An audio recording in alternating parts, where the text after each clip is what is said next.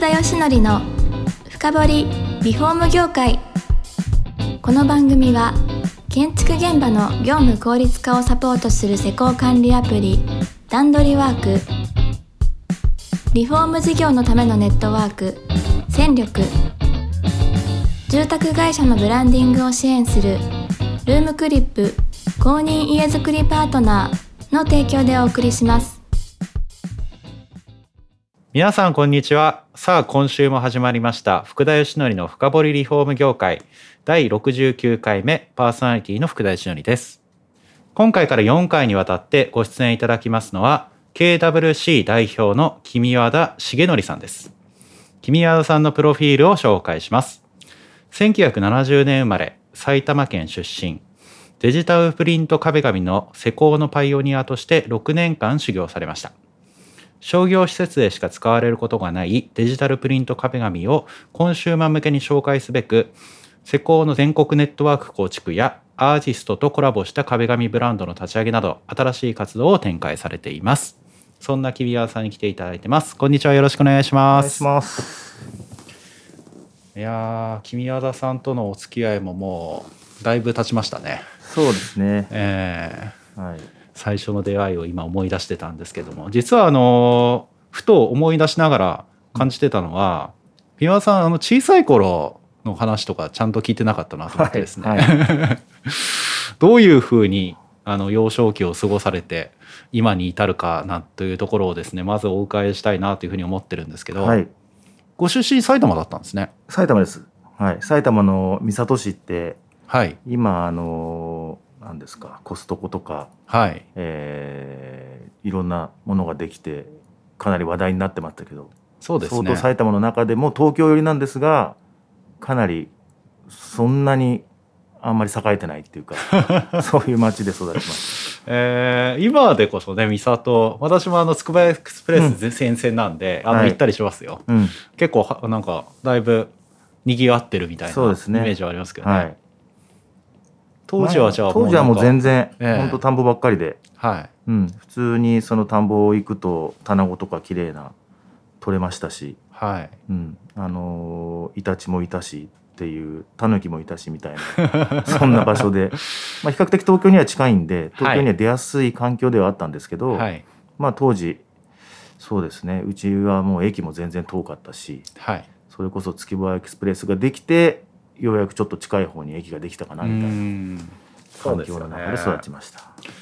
で当時まあそこで小中とはい。過ごされてなんかあれですか？部活とかそういうのもやってたりしたんですか？まああの親父の影響というか親父がうちの親父って昭和3年生まれで、はい、えー、とよかれ上がりだったりするんでかなり年いってからの僕子供で、はい。まあ、かなりの武闘派で言葉よりも手が出てくるような親父に育てられたんですけど はい。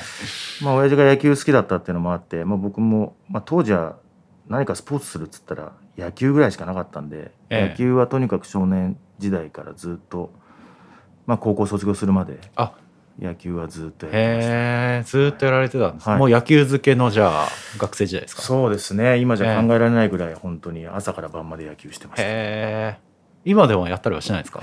えっ、ともうかなり膝と腰を悪くしてから野球はやってないんですけど はい。実はそうですね2011年ぐらいから4年間、はい、まあ、息子が、あのー中学の硬式野球のチームに入ったことがきっかけではい。4年間コーチやらせてもらったんですよね。へえええ。でまあ仕事もめちゃくちゃ忙しいのに土日コーチに行かなきゃみたいなのを4年間続けてそれがその野球に対しての恩返しだと思ってはい。4年間気合い入れてあのコーチ業はやりました。よくできましたね。いやーもうボロボロでした体本当に。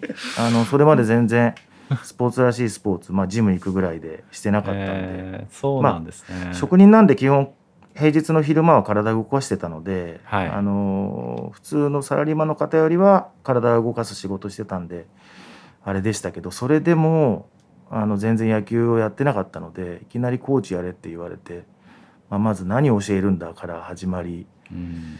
もう毎日筋肉痛ですね。そうなんですか、はい、はいえでも職人もやられてたんで結構ね。あの体は、ね。あの鍛えられてるのかなと、うん体は鍛えられてるんですけど、ね。はい。まあ、本当に本格的に中学の硬式野球のクラブチームだったんで、はい。高校行って甲子園目指すぞっていう子がいっぱい来るチームだったんでまあその練習量がえげつないんですよ。なるほど。土日朝からもう本当夜暗くなるまでずっと、はい。まあまあ大変な時はもう朝から夕方までずっと外野ノック打ち続けるみたいな。はいこともやってたんで、まあ、体力的には結構しんどかったですね。なるほど、まあ、ただその野球に対する恩返しだと思ってはい。4年間ちゃんとやれたんでそれはそれで今も少し生きてるなっていう気はします。へえそうですか、はい、で高校で一応野球は離れたんですか？一応高校高校も3年間野球やって。それで野球からは少し離れましたね。ということですね、はい高校卒業後ってどんなふうな？えーとはい。まあ、これがちょっとね笑える話なんですけど、はい。まあ、当時旅行業がすごい流行ってて「はい。男女7人」とかってドラマあったじゃないですか。その世代なんで。はい。でその主人公がツアーコンダクターやってて、まあ、それも僕全然漠然としてて何になりたいかって、まあ親父も親戚もずっと職人の家系だったので、はい。まあ、職人でもなるんだろうなぐらいな感覚だったんですけど、はいまあ親父が突然末っ子だったもんで「お前は職人になるな」って言ってそうなんですか。はい。旅行業が今これから伸びるからはい。旅行会社勤務しろって言われて、はい。旅行の専門学校のパンフレット持ってきてはい。で旅行の専門学校に行きましいた。やそのまま行ったんですか え知らなかったですそれ。全然違うとこ行ってるじゃないですか。あそうなんえでそれで専門学校行かれたわけじゃないですか、はいはい旅行も好きだったんですかやっぱり？まあ旅行も好きだってほど好きではないですけど。はい。まあなんかあんまりその未来に対して不安もなかったし、ええ。まあ、当時バンドをやずっとやってたんですけど高校はい卒業して、はい。でまあ別にそのうち何かやりたいこと見つかるだろうぐらいな感じでまあ親父の言いなりになってあそうかって旅行業面白いなみたいなはい。感じで専門学校行って、はい。まあ2年間。でその後旅行会社に実はあ勤めます。勤めたんですね、はい。旅行会社で何やってたんですか？えっ、とまあ企画っていうかそれが、まあちょっと端的に話すと話すと長くなっちゃうんで短く話すとはい。面白い旅行会社に入っちゃってはい。それがその企業向けの調査団って言って当時まだバブルが少し残ってたんで、え。例えば東京ドーム作りましょうって言った時にまあゼネコンさん団長にして、あの北米の球場見に行こうドーム球場見に行って、はい。それを持ち帰って作りましょうみたいな要は企業向けの調査を海外にしに行くそのツアーを企画運営してるっていう旅行会社に入ったんですね。え。なるほど。うん、だそのもう今もうなくなっちゃいましたけどえっと、まあ、社名で言うと、えーテクノロジートランスファーインスティテュートっていうわけわかんない。えそれ社名なんですか？TTI っていうやつなかなか面白いとこ見つけてきましたあもうだから調ね査団っていう海外にその企業向けに派遣するっていうその団長を決めてあの海外に調査に行くっていう旅行会社に入って、はい。2年間そのサラリーマンやりました実は。あそうですか、はいいやちょっとまた話戻ってあれなんですけど、はい。バンドははい。高校卒業されてからやられて、はい。楽器は何やられてたんですか？えっと、ギターをずっとやってて、へー。まあ、野球部やってる頃からもう少しずつフォークギターはやり始めてて、はい。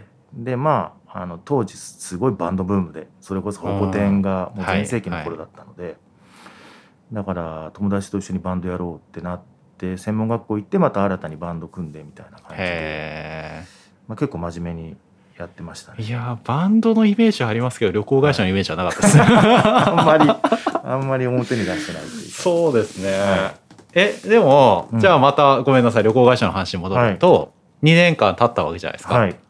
えそこで辞められたってことですか？そうですね、ええ。あのまあ、さっきもちょろっと言いましたけどうちの身内周り全員親戚含めて職人なんですよ。はい。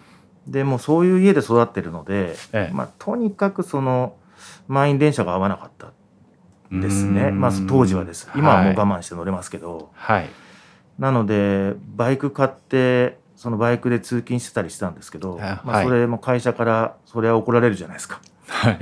でまあでもそれを続けてた結果まああんまりそのもういいかなと思って、ええ。まあ、2年でサラリーマン辞めちゃうんですけど。はい。でもまあその時にちょっと常識社会常識だったりとかあとはいろんなことをその先輩方に教えていただいてうん今でもつながりあるんですけど、はい。まあ、その2年たった2年間でしたけどその頃の経験が生きてて、まあ、職人の世界でもそれちょっと活かせたかなっていう気は今はしてます。なるほど。え、2年じゃあそこで辞められて、ここで職人の世界入るんですか、そうですねですぐ職人になろうとは思ってなかったんですけど、はいまあ、1年ぐらいプラプラしてで、まあ、職人になればいいかなぐらいな感覚でで親父がまあ僕幼少期はうちの親父は看板屋をやってたんですけど、はい。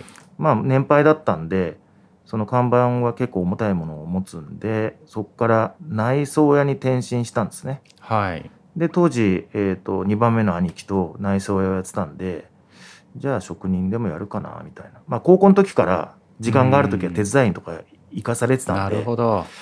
あの休みのたんびに、えっと手伝いはしょっちゅう行ってたんですよ。行ってたっていうか、もうほぼほぼ強制的に来いって言われて行ってた状態なんですけど、はい。まあ、仕事的には面白いと思えたし、うん。まあ、なかなかそのなんつうんですかね。そのキャリアもスキルもないところで自分がのし上がっていくためにはみたいな。まあみんな職人その頃の職人ってそういう感覚で職人になっていくんですけど。はい。まあ職人やってみようかなと思って始めたのがその壁紙を貼るっていう仕事だったんですね。なるほど。もうそれはあれですか？お父さんから習って？そうですねうちの親父と兄貴に習って始めたっていう感じですね。へえ。え、当時はじゃあ普通にビニールクロス貼ってたそうです。あのーまあマンションが結構バブルな頃で、でそのタワーマンションとかがもう立ち始めの頃ですかね。はい。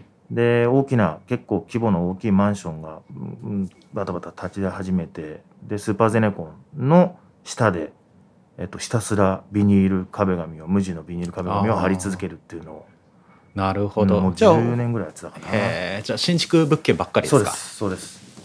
なんか今は想像できないですね。そうなんです。そうなんです。まあでもそれがあったので、なんかベースができたっていうか、はい。そこの、まあ壁紙を貼る上では、もう何も考えないでできちゃう。あの、種類の量産品を常にそのはい貼り続けるって作業を繰り返し、その見習いの期間にやってたので、うん。で、まあ当時は、あの、かなりルールもない状態。はい。例えば親父は作業をしなスーパーゼネコンの現場に入っていながらタバコ吸いながら加えタバコで 壁紙貼ってましたしはい。そういう環境からスタートしてたので、はい。まあどんどんどんどんそういうルールが厳しくなったり良くなったりっていう状況であのできたのはすごい良かったなっていうそういう時代も見れたっていうのはえー今振り返ると、でも性には合ってたんですよね仕事自体は。そうですね合ってましたね、えーうん、なのでまあ職人に対するその時期は希望も持ってたかなっていう感じの頃でした。なるほど。でその後ですね多分デジタルプリントの壁紙との出会いってまだ先だと思うんですけど、まあ、ちょっと区切りがいい時間が来ましてですね、今日はこの辺りで、はい次回そこあたりのデジタルプリントに行き着くまでをはい、お話を伺えればと思っております。はい、えーそれでは、ね、今日はですね、えー KWC の君山さんに来ていただきました。どうもありがとうございます。ありがとうございます。この番組は住宅業界に特化したコンサルティング会社ランリグが長年業界の今を追いかけてきた福田義則をパーソナリティに迎え確かな実績を持つスペシャリストを毎回ゲストにお招きしてお送りする番組です。